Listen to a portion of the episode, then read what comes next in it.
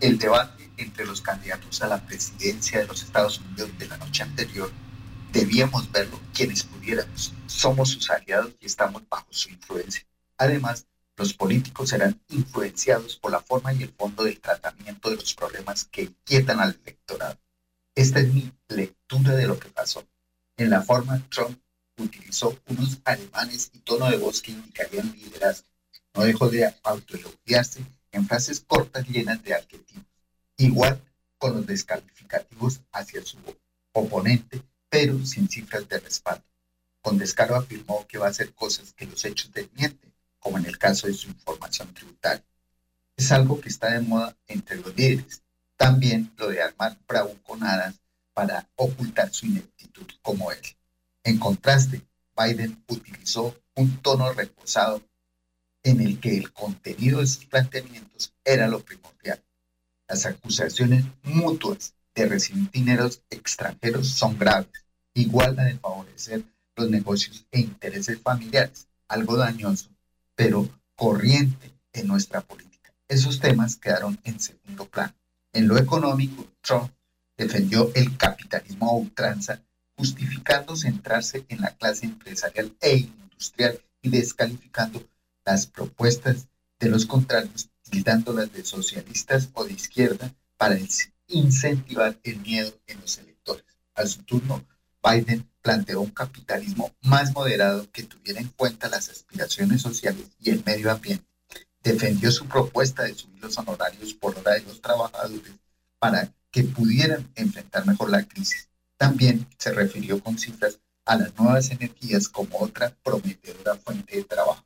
En el caso de los extranjeros ilegales, Trump defendió lo realizado, que todos sabemos ha alentado el racismo y la xenofobia hacia los inmigrantes e ilegales y lo traumático de ciertas políticas, como en el caso de la separación de los menores de edad de sus padres, algo que Biden no dudó de calificar de criminal y quien expuso en su turno la necesidad de una legislación que permita legalizar la presencia de miles de inmigrantes dentro de los Estados Unidos. Es algo que en la realidad se impone. Los inmigrantes, sean latinos o no, están dispuestos a realizar trabajos que los americanos no, contribuyen a esa economía y el deber ser de la situación es formalizarlo. En el tema de la salud, Trump descalificó el llamado Obamacare, un sistema que permite que muchos ciudadanos de bajos ingresos tengan cobertura en salud asunto que nosotros consideramos de primera necesidad. Es cierto que el americano promedio puede pagar por su cuenta la seguridad social. Al final es un país muy rico, pero incluso allí los sectores pobres no pueden hacerlo. Trump no lo pudo desmontar teniendo mayoría republicana en el Senado. Biden defendió los beneficios de, de lo realizado por Obama, algo que salta a la vista. En el tema de las relaciones internacionales, Latinoamérica no es prioridad. Los dos no lo trataron.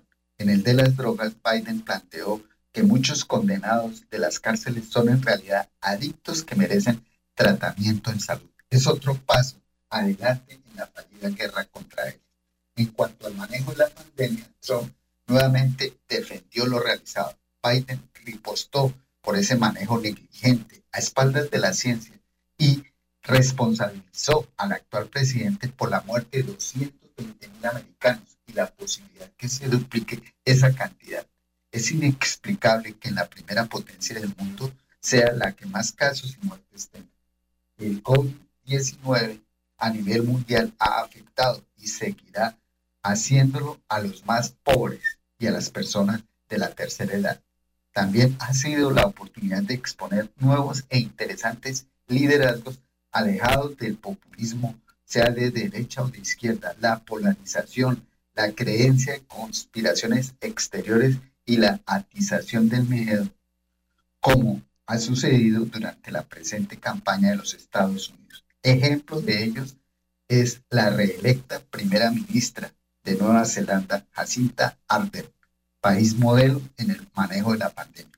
Cada cual sacará sus propias conclusiones y en última dirá que el candidato de sus preferencias ganó el debate. Les habló Miguel Alfonso Pérez Figueredo.